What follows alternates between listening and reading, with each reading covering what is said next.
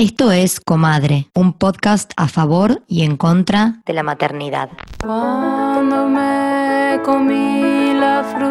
Este episodio se titula Doble Trabajo y vamos a hablar de la compaginación entre la maternidad y las obligaciones laborales.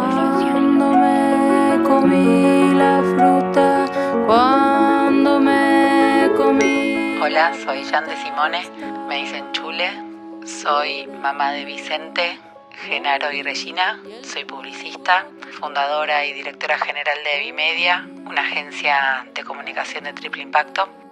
Con mi primer hijo, la realidad es que yo estaba bajo relación de dependencia, con lo cual fue muy distinta a las otras dos veces que tuve que volver a trabajar.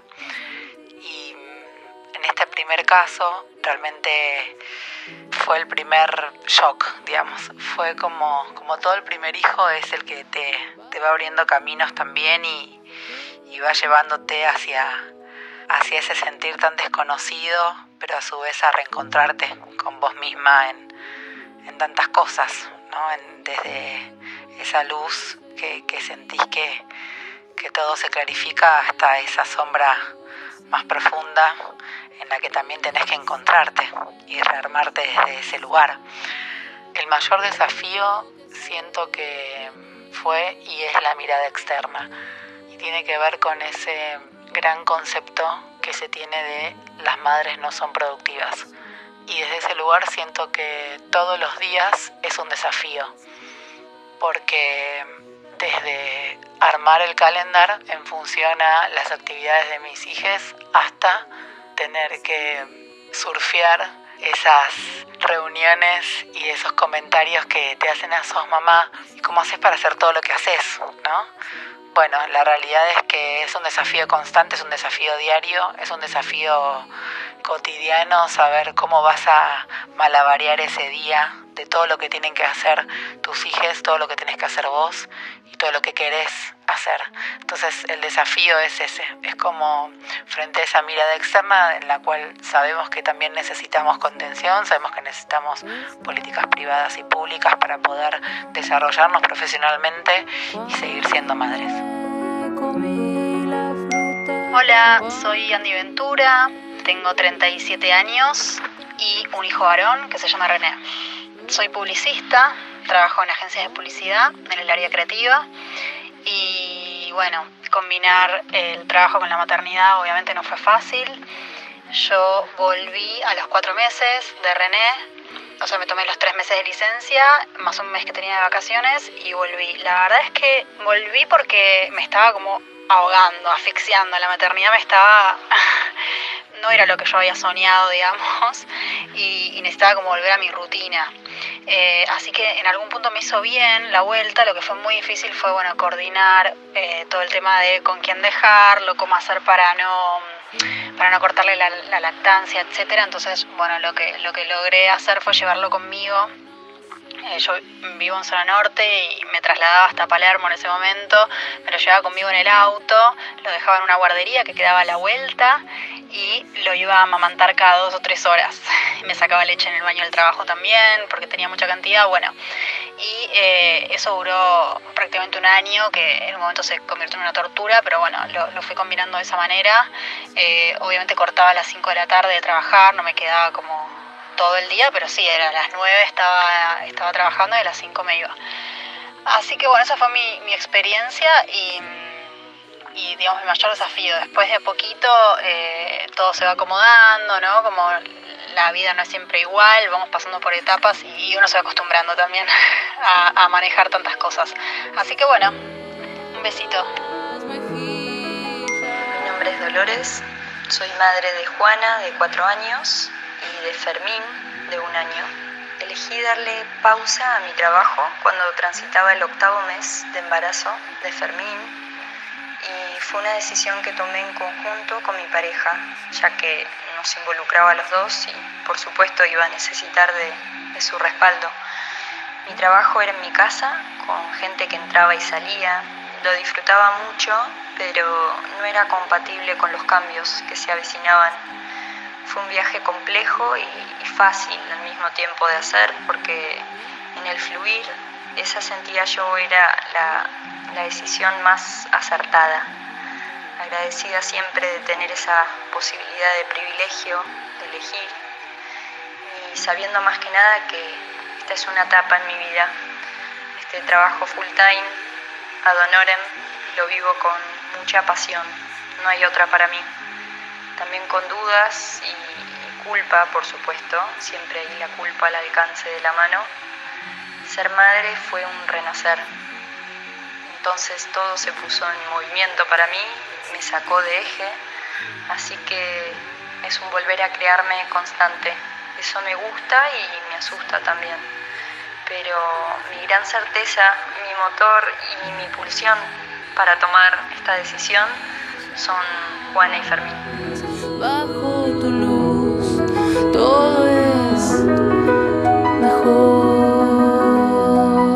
Bueno, acá estamos en el cuarto episodio de Comadre. ¿Cómo estamos? Hola, hola, ¿cómo andás? Muy bien.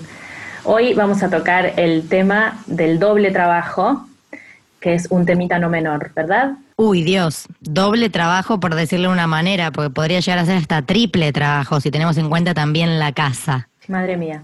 Exacto. Entonces, bueno, yo estaba pensando, ¿no? Esta semana estuve investigando y analizando mis propias experiencias y pensaba en el desbarajuste que el hijo, el hijo trae a la vida de una pareja, si estás en pareja, ¿no? Y bueno, me refiero al desbarajuste de emociones, al aspecto físico, a los horarios, al sueño, a la relación con tu pareja si que tenés pareja y obviamente al trabajo. Y pensaba que por lo general es la mujer la que altera su vida laboral y el hombre el que continúa con su rutina de trabajo porque dos cosas. Uno, porque es a la mujer a la que se le adjudica el rol del cuidado del hijo y del hogar. Y segundo, porque por lo general es el hombre el que gana más dinero. Hay una desigualdad salarial eterna y ese tema lo vamos a tocar más adelante. A lo que me refiero es que la mujer es por lo general la que cambia su, su vida laboral y o renuncia y arranca un emprendimiento o vuelve a trabajar part-time o extiende su licencia de maternidad y después vuelve con más flexibilidad si es que se lo permiten en el empleo. Pero quería decir eso a modo de introducción y contar nuestras experiencias. Así que, Vicky, contame cómo fue para vos reinsertarte en el mundo laboral. Bueno, para empezar es importante que cuente que más allá de tú y mi situación de privilegio, que implican que nunca me hubiera quedado sin casa o sin comida por mi situación laboral, yo trabajo freelance básicamente desde que trabajo. Fui mamá de Flor a los 34, trabajé solo un año y medio en relación de dependencia y toda la vida trabajé sola. La maternidad me encontró trabajando como social media manager o creadora de contenido digital. Yo trabajaba con un equipo en el que la mayoría eran mujeres y básicamente pude cobrar una pequeña plata durante todo el tiempo que me tomé, que fueron full, full, tres meses y medio, porque mis compañeras de trabajo muy amorosa y generosamente ofrecieron continuar haciendo mis tareas y donarme mi sueldo. O sea, Wow. mi empleador no me ofrecía continuar pagándome tres meses de licencia de maternidad pago, que es lo que es legal en Argentina. Si yo me retiraba, yo tenía que traer gente que haga mi trabajo, pagarle, por supuesto, por ese trabajo que iban a hacer. Y a mi vuelta, él lo único que me aseguraba, con lo cual yo estaba hiper agradecida, imagínate, es que me iba a esperar mantenía el puesto. que me mantenía el puesto, o sea, me mantenía la contratación, me trajo un regalito, yo ya estaba súper feliz por eso, Hmm. cuando ya hace casi un año que trabajábamos en equipo, pero bueno, gracias a, la- a las mujeres del equipo, más la persona que yo contacté, que actualmente es mi socia para que agarre todas mis cuentas, es que yo pude estar tres meses de licencia absoluta, cobrando no la totalidad de la plata, una parte, y como yo trabajo como ya dije, freelance desde mi casa, empecé lentamente a trabajar una horita por día y podríamos decir que empecé a trabajar full full, y ni siquiera diría full full, pero empecé a trabajar una jornada extendida de 5 o 6 horas a los nueve meses de floro, digamos. Pero eso repercutió directamente en mi bolsillo y en mi capacidad de crecer salarialmente, porque como yo mucho tiempo percibí mucha menos plata porque se la tenía que pagar a las demás personas, Sí. eh, después actualizar mi propio sueldo o que me actualicen los honorarios fue algo que se, se dilató porque estaba siempre la carta de mi contratante de, bueno, yo te banqué, o sea, acabas de volver, ¿cómo me vas a pedir un aumento? Y un poco, o sea, yo lo sentía como algo súper lógico, pero la realidad es que con la inflación que vivimos en nuestro país, yo me había quedado súper desactualizada. Así que esa es mi realidad como madre freelance. Te hizo sentir en ¿Vos? deuda tu jefe como si como si vos hubieras como si hubiera sido malo parir básicamente como como Siempre si no está hubiera sido eso natural. latente, ¿viste? Es como que yo no sé si las demás mujeres lo sienten, creo que podría afirmar que sí, de cosas aisladas que he conversado con distintas amigas, pero hay mucho secretismo en torno a quedar embarazada, hay mucho secretismo en torno a decir que uno quiere tener un hijo. De hecho, tengo amigas que se han hecho tratamientos de fertilidad escondiendo esa información de sus empleadores para que no les quiten una categorización o responsabilidades en el trabajo, porque básicamente cuando vos empezás a buscar un hijo, no sabés cuándo va a llegar. Podés ser súper fértil y quedar en el mismo intento, o podés estar años. Entonces, por el riesgo de ganar menos o dejar de crecer, Sí. las mujeres ocultamos que queremos ser mamás hasta que es inminente y hasta que hay que decirlo, pero yo me acuerdo, me acuerdo, cierro los ojos ahora que estamos hablando de esto y conecto con el temor que me dio anunciar que estaba embarazada. Sea, por supuesto que esperé tres meses porque quería estar segura de que el bebé estaba aprendido, pero Sí. después me acuerdo del miedo cuando lo conté y me acuerdo que la persona con la que trabajaba, medio riéndose, medio no, me dijo, ay, yo siempre armando equipos de mujeres, tendría que armarme un equipo de tipos y dejarme de romper las pelotas. Ah, Como fue bien. un chiste, Mm, un chiste nivel machirulismo 3000, Sí. pero eso le suma todo un peso a la experiencia, porque una termina sintiendo en algún lugar muy enroscado de su mente que hizo mal Sí. o que está cagando a alguien. No, porque sabemos que el mercado laboral se maneja como se maneja y que es, suele ser muy injusto con las madres. Es como que se las castiga por el hecho de ¿no? convertirse en madres. También hay una realidad y es que las mujeres en edad fértil tienen menos chances de conseguir trabajo. O sea, hay toda una filosofía, eso en el mercado de trabajo, en el que la mujer es bastante desplazada, especialmente si estás en edad fértil. En fin, yo también me lo guardé tres meses. Obviamente, no quería ¿Cómo fue en tu caso? riesgo. ¿Qué situación laboral tenías? Bueno, con Atticus yo laburaba freelance, así que no percibí ningún ingreso. Cuando él tenía cuatro meses, volví a trabajar, pero solamente una vez por semana. Iba a coordinar centros de entrevistas para graduados universitarios. Yo trabajo en recursos humanos. Y el cliente, en ese momento y actualmente también, es un banco en el centro de Londres, en la City. Entonces me iba todo el día, los martes, venía una niñera a cuidarlo yo me sacaba leche, le dejaba como tres mamaderas y me iba con el sacaleche incluido, ¿no? El teléfono, Ah, las llaves, el sacaleche. Más vale, es como una billetera. Exacto. Y, y bueno, y me iba y coordinaba las entrevistas y cuando tenía un recreo me sacaba leche. Pero en el banco, increíblemente, los baños no tenían enchufe. Estamos hablando de un banco multinacional, ¿eh? Sí. Entonces, ¿qué hacía? Me iba a la sala de reuniones en algún horario en el que supiera que no iba a entrar nadie y me sacaba. Y una vez me acuerdo que entró eh, un camarero, una de las personas de, de- de servicio, digamos, que traían la comida a las reuniones y me vio, me, me- me encontró ahí infraganti. Y bueno, imagínate, obviamente una siente culpa, pide disculpas, en fin, esa fue mi El estrés, experiencia. ¿no? Porque la, el- el- la- la afluencia de la leche está muy vinculada a cómo te sentís. O sea, eh, Yo que- tenía- no quiero decir que está comprobado. Vos, bueno, vos sos una martona, pero está está súper comprobado que cuanto más angustia o estrés pasás, menos capacidad de producir leche tenés. Entonces, en una situación de hostilidad, una tiene que estar sacándose leche, porque además está la, la recomendación de salud es mínimo seis meses de lactancia, idealmente. Sí. Entonces tenés la presión de dar de mamar, pero ningún espacio para poder hacerlo. Yo tuve dos anécdotas muy graciosas con eso. Entre los trabajos que hago, trabajo para un startup norteamericano Sí. que viene acá dos o tres veces al año y cuando vienen contratan oficinas en un, en un espacio de trabajo que se llama La Maquinita. Sí, Bueno, la maquinita obviamente no tiene lactario, porque imagínate, si un banco multinacional no tiene lactario, ¿qué vamos a esperar de la maquinita? Entonces a mí me pasó que un día estaba explotada de, de la cantidad de leche que tenía, o sea, se había pasado ya el, el- el momento de que yo vuelva a Floro, ya tenía tipo ocho, nueve meses, sí. o no, ocho meses creo. Eh, y me tuve que encerrar en un, en un cubículo del baño, que no es lo más higiénico del mundo, y me acuerdo que de la bronca que me agarró, de no tener de, no tener dónde sacarme la leche, porque aparte si tenés un sacaleches eléctrico y no tenés dónde enchufarlo, te sirve lo mismo que un celular sin batería.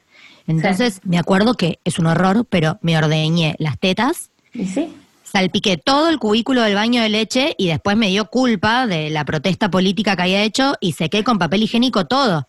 Pero estuve tipo 20 minutos drenándome leche de las tetas porque me iba a agarrar una mastitis, Sí. pero no había lugar para sacarse la leche. Estamos hablando de que todas las mujeres o todos los cuerpos gestantes que paren producen leche. Estamos hablando cuántos millones de personas y no hay lactarios en ningún lado, no hay dónde sacarse leche. Es casi equiparable a decir que no hay baños, es algo natural que le ocurre al cuerpo y no hay dónde evacuar todo eso que tenés. Sí, hay, hay una ausencia ahí del Estado de lo que hablábamos la otra vez en relación al trabajo de cuidado, a la crianza, porque ¿cómo puede ser que no destinen recursos por lo menos para una sala de lactancia? No necesitas nada más que un enchufe y un sillón y que no haya ventanas, o si hay ventanas, que haya una cortina para que nadie te esté viendo las tetas mientras te sacas leche. No se necesita nada más, no es una nave espacial, es un espacio pequeño, el mismo que le puedes dar a, no sé, un lugar de llamadas telefónicas. Con un teléfono público resolves el lactario, no necesitas grandes cosas y que esté limpio. Sí. Y no hay. Y reduce el estrés, porque yo me acuerdo el- la búsqueda, lo que fue encontrar el lugar, mientras sentía que me estaban explotando las tetas y que me estaba manchando. Imagínate en el banco, los graduados universitarios iban a verme. yo mientras explicaba el proceso de entrevistas con las manchas de leche, no. No, no, No, no, no. A todo esto, a todo lo que uno chorrea, además, la leche materna cuesta un montón sacarla de la ropa, dato. Además, te caga la pilcha encima. Encima, encima. Eh, no, Sí. eso es un tema como. Bueno, pero es. De eso hablamos cuando hablamos de que la maternidad es política y que la maternidad es una responsabilidad de la sociedad, no es un hecho privado solo de la madre. Para nada. A- involucra al padre y a la pareja, si es que no hay un padre porque es una pareja diversa. Involucra al Estado. Exactamente. Hay una teoría del iceberg que no sé qué corriente feminista la trajo, eh, pero que habla de, la doctrina capitalista y el iceberg, bueno, la punta vendría a ser el trabajo productivista, el mercado de trabajo, y todo el, el bloque que está debajo del agua que sostiene ese mercado es la economía de reproducción de la vida.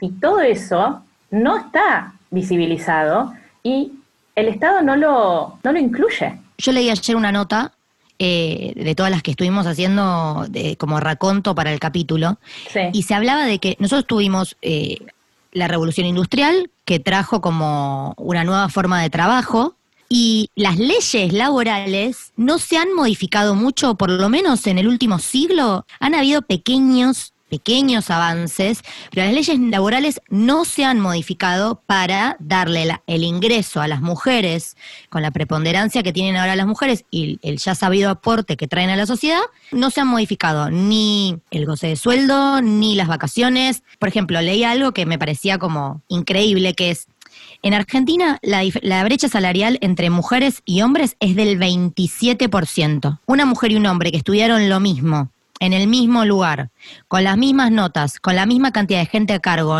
en- una misma empresa, el hombre gana 27% más solo por ser hombre. Y decís, ¿por qué? Bueno, ¿qué pasa? Cuando la mujer se toma licencia por maternidad, todo ese tiempo no cuenta como antigüedad. Así que la mujer en ese tiempo está suspendida en el éter. El tiempo no pasa. E- Eso no cuenta como años Tiempo de trabajo. perdido. Sí. Claro, entonces ya ahí tenés menos antigüedad, ni te hablo si tenés varios pibes. No te corresponde aguinaldo cuando tenés licencia por maternidad porque ya te estás tomando la licencia por maternidad. Entonces, entre los bonos, la antigüedad que se reduce, la falta de aguinaldo, todo eso va achicando la ganancia de la mujer y no me acuerdo de números porque no soy buena, pero está muy comprobado, después podemos Sí. compartir artículos en Instagram, cómo se desacelera la carrera de la mujer en Sí. cuanto se convierte en madre. Pierde capacidad de negociación, se le achica el sueldo, por lo que contaba yo, porque es como que queda desajustado, sobre todo en países con inflación. Sí, nunca lo recupera, digamos. Es desplazada. Y mm, con respecto a la desigualdad salarial, yo leía que a nivel internacional la diferencia es de un 15%, con lo cual Argentina, por lo que decís, está por encima, desafortunadamente. Está peor. Claro, Pero existe en todos los países. Todos los países existe y después hay países, por supuesto, como el, país en el que vivís vos, o más idealmente en países como los nórdicos, que una de nuestras oyentes nos, nos acercaba a información para complementar a lo que íbamos a, a contar en, en el episodio, donde, por ejemplo, en los países nórdicos, si no me equivoco, creo que es en Finlandia, el padre tiene que tomarse la misma cantidad de licencia por más paternidad que la madre y no es intercambiable, no es que si a la pareja le dan un año, la madre se puede tomar nueve y el tres. Se tienen que tomar seis y seis. Generalmente sucede que se toma los primeros seis la madre porque al ser el niño lactante necesitar de ese sí. vínculo, claro. Pero, ¿qué pasa? Si vos al hombre le das la misma licencia por paternidad que a la madre por maternidad, automáticamente la madre se vuelve más competitiva y fomentás el vínculo entre el padre y el hijo. Y hay un montón de cosas que se allanan, porque el padre deja de entender solo teóricamente lo que es la crianza para atravesarla. Sí. Entonces, eso es maravilloso, pero vos leíste Mamá desobediente y me decías que hay como un problema más profundo que solamente equiparar licencias. Esther Viva sí habla también de esta desigualdad y también habla de la desigualdad en lo doméstico, porque la mujer muchas veces vuelve a trabajar y después llega a su casa y por lo general, según encuestas que ella dice en su libro, trabaja el doble, o sea, cuatro horas diarias en lo que es el trabajo de la casa y el cuidado de los hijos y el hombre dos horas, con lo cual es literalmente el doble, claro. por regla general. Pero sí ella habla mucho de los trabajos de cuidado que son que están invisibilizados y que el Estado la verdad que no los revaloriza, no los valoriza. Pero lo que quería traer es la campaña que lanzaron hace unos años un matrimonio británico que se llama Flex Appeal y la pueden buscar o nosotras la podemos compartir, pero um, a mí me parece fundamental porque de lo que habla es de la flexibilidad laboral tanto para la mujer madre como para cualquier empleado, empleade, de cualquier empresa. Porque um, básicamente es solamente pedir un poquito de entendimiento y uno, como empleado, se siente mal por pedir algo así, pero eso no afecta a la productividad. Está comprobado, según los estudios que decía esta campaña, que de hecho son más productivas las personas que trabajan con flexibilidad. Y para la empresa es menos costo, porque a lo mejor esa gente trabaja desde su casa. En fin, hay toda una, una campaña, básicamente, en relación a este tema que me parece que es fundamental. Es muy interesante lo que decís, porque justamente hace poco hablábamos con, con Francisco, mi pareja, de ese tema. Ahora con la pandemia, que nos quedamos sin ninguna persona que nos pueda ayudar con el cuidado de Floro y sin un espacio de juego donde mandarlo o un jardín, o sea, y eso le ha pasado a todas las personas que tienen niñes y trabajan.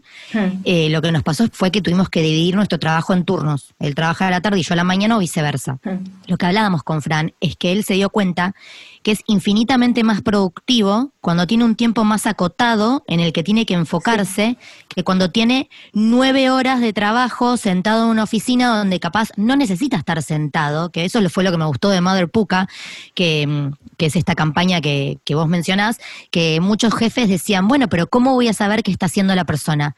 ¿Qué te importa qué está haciendo la persona si la persona cumple con los objetivos? Lo importante es cómo hace el trabajo la persona, no dónde está sentada haciéndolo, ¿entendés? O sea, si yo me retiro para ir al ginecólogo, que tuve un mes de lista de espera para conseguir el turno y me voy a las 3 de la tarde, pero yo ya cumplí con mis objetivos, o después llego a mi casa y laburo dos horas más para cumplir con... O sea, no es importante. Tendríamos que investigar números reales por fuera de lo que dice Puca, que igual confío, porque se presentaron una charla TED con un montón Sí. de, de- de mediciones y demás, Sí. pero a mí me pasó en carne propia, cuando tenés menos tiempo, sos más productivo. Exactamente. Sí, porque aparte la- no boludeás tanto. Sí, total. Yo lo viví en carne propia también. Por suerte, la empresa donde yo trabajo, después, eh, cuando me quedé embarazada de mi segundo hijo, me ofrecieron total flexibilidad. Realmente, yo tenía que salir antes para ir a buscar a Atticus al colegio, que iba a un jardín de infantes, y después de quedarme embarazada, durante mi licencia me dijeron, bueno, vení a tener una reunión para ver cómo vamos a hacer, cómo te reinsertás. Yo ya me había mudado de país y dije, me van a echar, o no sé, ¿cómo hago yo para ir a trabajar a Londres y vivo en Gales? Y la directora de la empresa me dijo, talk to me, ¿qué es lo que querés? Contame. Bueno, le expliqué mi situación y me dijo, bueno, perfecto, ¿querés trabajar part-time desde tu casa? Lo hacemos, vas a ser igual de productiva, confiamos en vos, obviamente es madre. y eh, bueno, de hecho hace poco escuché un podcast en LinkedIn donde ella es la que habla contando de su experiencia y cómo lo trajo a su trabajo para decir, si yo tengo esta flexibilidad, que todos mis empleados tengan la flexibilidad, no solo las mujeres madres. A eso te iba a preguntar, si esto se dio porque vos tuviste un muy buen rendimiento y te querían conservar o es una política de la empresa, porque no, no es lo mismo, ¿viste? Sí, bueno, a mí el hecho de trabajar desde mi casa creo que me lo dieron, sí, porque, no sé, de todos modos, a todos los empleados le dieron la posibilidad de trabajar dos veces por semana desde su casa y ir antes a trabajar si querían retirarse antes o llegar después y quedarse más tarde. bueno, es que acá son muy pocas las empresas que realmente, a mí, o sea, lo estamos hablando y no me deja de alucinar. O sea, son muy pocas las empresas que realmente tienen en cuenta la crianza cuando la cantidad de mujeres que trabajan es enorme. O sea, yo de mis amigas que trabajan en relación de dependencia, creo que hay una sola que se me viene a la cabeza que trabaja en una multinacional en la que le han puesto una sala de juego para que pueda ir con su hijo cuando el hijo todavía es chiquito o le dije es chiquito, chiquite, y no tiene a dónde mandarlo. Porque aparte, lo repito para que quede claro, estamos hablando de un lugar de privilegio. Privilegio. Nosotros tenemos padres que participan o familias activas, en mi caso, vos a tu suegra más lejos, pero que... O la capacidad de pagar un lugar donde dejarlo a tu, a, a, a tu hija y confiar donde lo estás dejando. ¿Qué pasa con las madres que no trabajan de lo que quieren, no trabajan part-time? Eh, no debería ser un privilegio salir a trabajar, ¿entendés? Tendría que ser algo que cualquier mujer pueda hacer con la tranquilidad de que su criatura va a estar bien. Lo que sale, eh, el sistema de cuidado, por lo menos en Argentina, yo hubo épocas hasta que empecé a empatar mis ganancias porque volví a ponerme competitiva. Tengo un hijo de dos años y medio y todavía sigo intentando ser del todo competitiva. Pero al principio básicamente te diría que pagaba la niñera y un par de cosas más y ya se me agotaba el sueldo. A veces una necesita salir a trabajar porque es un deseo personal que tiene de autorrealización, pero se va parte grande del sueldo en pagar. Sí. Es como muy retorcido todo. A mí se me iba más de la mitad en la niñera, pero también es verdad que deseaba yo trabajar fuera de casa porque para mí era un momento de una pequeña independencia. Ya el viaje en metro, leyendo un libro, llegar a la oficina, hacerme un café, interactuar con gente, hablar de cosas que no tengan que ver con la maternidad, a mí la verdad que me hacía bien. A mí me pasa lo mismo, como que hay algo, yo en todos mis vínculos como hablábamos en el episodio anterior del, del amor romántico. Yo en todos mis vínculos necesito de mi espacio personal y de, de un extrañar y de tener mi individualidad. Será porque soy Venus en Capricornio, lo, lo entenderán pocas personas a eso. Pero necesito esa distancia para poder eh, volver con energía. Irme un tiempo, extrañar a Floro, no verme con Fran, hacen que yo vuelva como cargada de creatividad, de ganas. Muchas veces no, muchas veces vuelvo cagada a palos, o digo, vuelvo es una forma de decir, porque capaz trabajo en casa o me voy a un bar con una computadora, pero digo, es como una forma de recargar energía mm. y de poner la cabeza al servicio de otras cosas. Pero bueno, eh, eso me lleva a pensar en los testimonios que buscamos para el podcast. Sí. Que quisimos tratar de representar varias voces. Sí, justo hablábamos del deseo y Andy, que trabaja como directora creativa en una agencia de publicidad, dijo que ella necesitaba, que la maternidad no había sido lo que soñaba y que ella necesitaba volver a una rutina, que fue tortuoso al principio porque ella siguió dándole de mamar al hijo, con el bebé tenía cuatro meses, y claro, Imagínate estar trabajando y cada dos horas tenés que irte al, a la guardería, a amamantar, volver. ¿Cómo conectás con lo que estás haciendo a nivel laboral? No, el estrés. El estrés. Pero lo hizo, lo probó. Después me contó que al año eso se le hizo muy difícil y empezó a trabajar independiente. Después volvió a trabajar full time y ahora se acomodó.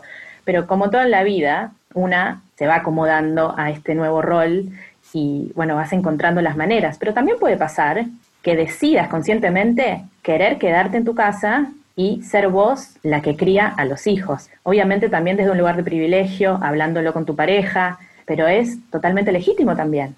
Lo que nos pasó, buscando el testimonio de una madre que elija no trabajar, fue que nos costó un montón encontrarla. Nos costó mucho encontrar una madre Que se enuncie como madre eh, tiempo completo. Hay como un estigma del que hay que hacernos cargo como mujeres, donde están estas dos maternidades muy polarizadas, que son o la madre devota y dedicada con absoluta energía y amor y que no queda espacio nada.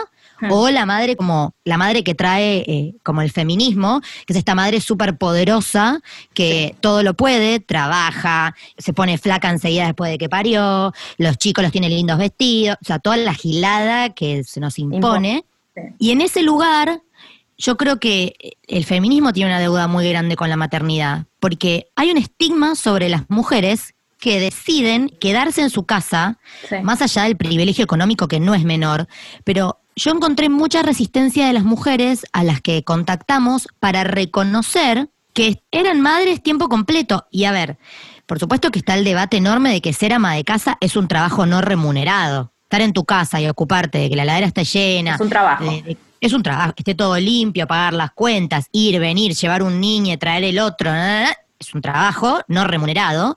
Sí. Pero si la mujer elige eso, hay un estigma muy grande. Yo lo que encontré fue muchas mujeres como aclarándome, bueno, pero yo además de hacer eso, tengo mi espacio, voy a pintura, voy a, hago esto, salgo con amigas. Y era como, nadie dice que no tenés una vida porque, no- porque hayas elegido no trabajar.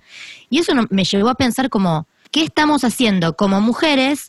Que hay mujeres que sienten que tienen que protegerse de la decisión de Sí. no trabajar. Sí, yo creo que se debe a un mensaje contradictorio del sistema patriarcal, que es que por un lado te dicen, ser madre es lo mejor que te puede pasar, es la realización y tenés que dedicarte a, a- a tus hijos y eso es lo que más te va a llenar el alma. Y el otro mensaje es eh, desde la maternidad neoliberal, que es tenés que ser productivista y poder con la crianza y con tu trabajo y mostrar cuán eh, útil sos, cua- como todo lo que podés dar. Entonces, claro, estás en el medio y, y sentís culpa, tomes la decisión que tomes, yo creo. Claro, es que hasta que antes de que nosotros empezamos a producir con madre, yo tenía como el pensamiento cuasi ignorante de que la culpa es intrínseca a la maternidad. Y ahora lo que estoy empezando a entender es que la culpa está absolutamente ligada a la maternidad, porque no hay un sistema que nos ayude. No que nos ayude, mira, no hay un sistema que reconozca. Sustente.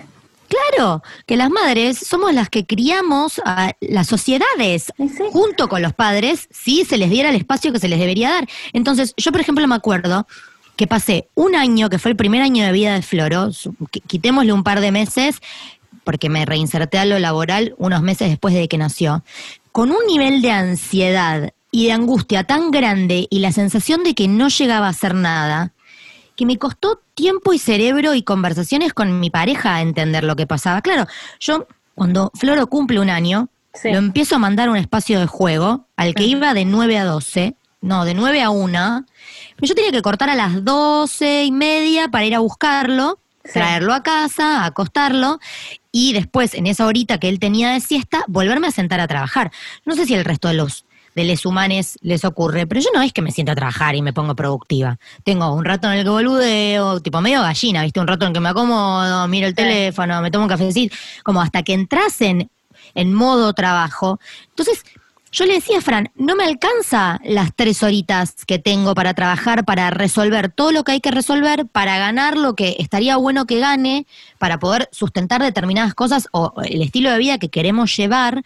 Sí. Entonces, me costó un tiempo entender que lo que yo capaz necesitaba era que alguien lo retire a Floro por el jardín y que yo me gane dos horitas Más más, que en vez de ser cuatro sean seis de trabajo. Ahí, uy, cuando yo entendí eso, que fue otro malabar, porque hablemos de los malabares del sistema de cuidado de mamá, mamá, mi mamá, mamá, vos podés buscarlo mañana Floro porque la niñera se engripó, Eh, o papá, mamá no puede porque ya tenía arreglado una cosa, la niñera, y yo porque tengo Sí. un madre y un, una madre y un padre. Un muy- abuelo pa- materno que es muy activo, no es Muy normal. involucrado, sí, no. Yo llamando a gente a Sí. ver quién me podía ayudar retirándolo a Florentino del jardín, porque capaz tenía una reunión de trabajo en ese mismo horario. Es que está en el consciente colectivo que es la madre la que se ocupa de esas cosas. Y a mí me llamaban por teléfono cuando Atticus estaba en el jardín para decirme tiene diarrea. No a Nick. Él es- también era el número de contacto, ¿eh? Pero Mm. A la que llamaban era a mí y yo dejaba todo y me iba corriendo. Alguna otra vez fue, fue Nick el que lo hizo, pero por lo general a mí era la que me llamaban. El creo que- sistema te llama a vos. Es Sí. que en mi jardín fue medio revolución. Va, medio revolución, estoy re exagerando y las mamás del jardín escuchan, así que no puedo mentir. Eh, pero me acuerdo que yo pedí que en el chat de las madres lo metan a Fran, porque se me venía un mes de mucho trabajo, se me juntaban eh, un proyecto con el otro y yo sabía que iba a estar bastante a full y ya estaba charlado con Fran que teníamos que como afilar mucho la paternidad en ese mes. Sí. Entonces le dije a Fran, por favor, ¿qué opinás? Y me dijo, re, tengo que entrar en el chat del jardín porque piden, traigan una frutita, mañana disfraz, eh, pasado no sé qué cosa. eh, y necesito que Fran esté en órbita de, de- de los requerimientos del jardín, porque yo, o sea, era como pasar el WhatsApp y solo leer lo laboral. Sí. Acuerdo que cuando Fran se metió en el chat del trabajo, hubo dos más que dijeron, ay, pará, yo a mi marido también lo voy a sumar. Muy bien. Pero no es normal, es el chat de mamis. Hola. Obvio. Universal. Eso es universal. ¿Y cómo creces vos laboralmente así? Porque si no, también lo que pasa es que sos una, una desalmada que no conectas con tu hija y le das a fondo con el laburo, tenés un sistema de cuidado contratado de 20 horas diarias Sí. y la culpa, bueno, te la tragás o pagarás además un espacio de terapia donde elaborarla, porque se juzga a la que se queda. Se juzga a la que se va mucho y Sí. todo el sistema opera para que no puedas crecer, pero a la vez, ay, no haces nada más, estás todo el día en tu casa.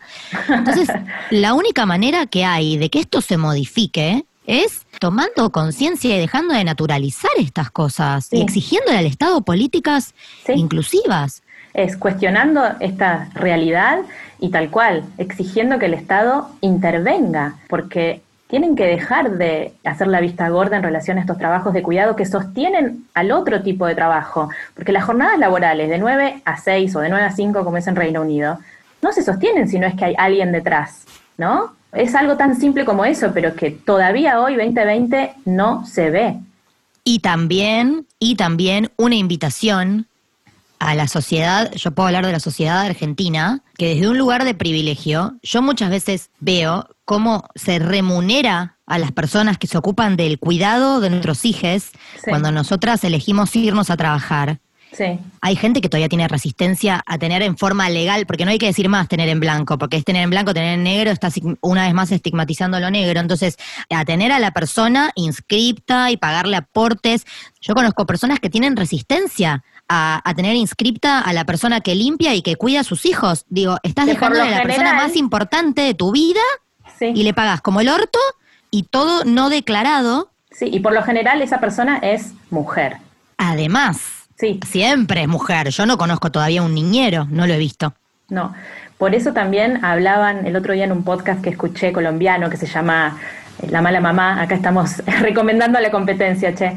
Eh, Pero es re distinto igual el enfoque de ellas. Hablan más de crianza también. sí, pero bueno, decían que mm, en relación a los trabajos de cuidado y a la precarización laboral, que por lo general es la mujer la que cae en eso y es como que el sistema la empuja a la pobreza, porque no hablemos de las madres que no tienen opción y tienen que volver a trabajar y encima ese trabajo es precario. ¿Dónde quedan? Paradas. Olvídate, no lo he vivido en carne propia porque no me ocurrió a mí, pero me pasó que tres chicas que trabajaban en casa, que hacían las tareas de limpieza, una se fue porque la hija sufría violencia de género y la tenía que recibir en la casa y en todo el quilombo de que la hija se mude y cuidar del nieto y demás, no podía seguir trabajando. Otra se fue porque el marido no la dejaba trabajar y la tercera, o sea, todas básicamente servían de red de contención de Sí. su propia descendencia Sí. y nunca podían sacar la cabeza a flote. Y haciendo tareas de, de trabajo doméstico, aún así, ni siquiera podían asegurarse de realizar ese trabajo. Sí. La Entonces- feminización de la pobreza, decían. Es un muy buen concepto y por supuesto que nos- nosotros en algún momento tenemos que hacer una investigación buena de lo que tiene que ver con las maternidades no privilegiadas, porque siempre nuestros discursos surgen desde nuestra experiencia, pero la realidad es que generalmente la- las mujeres que tienen hijes y no tienen plata para mandarlos a un jardín, básicamente recaen en, en las madres y muchas veces en las abuelas, y esas abuelas todavía tienen que trabajar porque Sí. no tienen plata para jubilarse, porque están ilegalmente contratadas, entonces no tienen aportes. Entonces, por eso yo digo que hay que cambiar la mentalidad a nivel social Sí. de lo que es el trabajo y la maternidad, porque la maternidad es un hecho fisiológico natural y es como que el sistema pasa por sobre eso sin tenerlo en cuenta. Sí, hay que politizar la maternidad, que ya lo hemos dicho, pero es básicamente eso. Eh, y me gustaría recomendar algunas cositas, porque hace poco estuve viendo un- una serie, que hay varias en relación a la maternidad. Ya hemos Mm, recomendado alguna, sí. pero esta es británica y se llama Motherland, es de la BBC. La re quiero ver, hay que descargársela porque no está disponible en Argentina en la plataforma de Amazon. Bueno, de alguna manera hay que encontrarla, porque mm, empieza eh, la serie con una madre cuya madre le dice renuncio, ya no puedo más, basta, no puedo cuidar a tus hijos mientras vos estás trabajando, buscarlos por el colegio, me agoté.